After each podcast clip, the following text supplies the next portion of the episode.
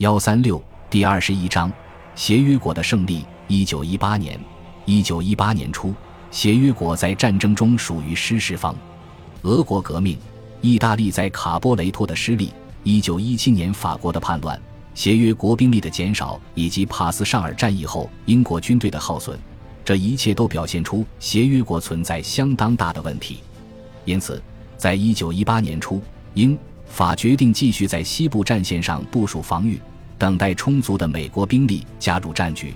同时增加坦克、飞机和其他一些机械装备的生产量，准备之后再发起新一轮的攻势。然而，大家普遍认为这场决定未来战局的战役将在一九一九年爆发。那么，协约国是如何在一九一八年就在西线上大获全胜的呢？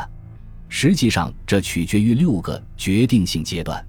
第一，协约国抵挡住了一九一八年德国发动的大规模春季攻势。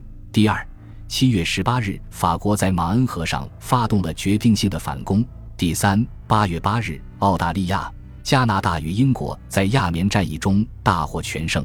第四，美国远征军的陆续抵达。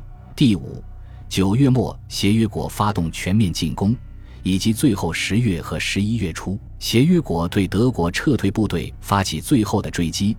这也直接促成了1918年11月11日停战协议的签订。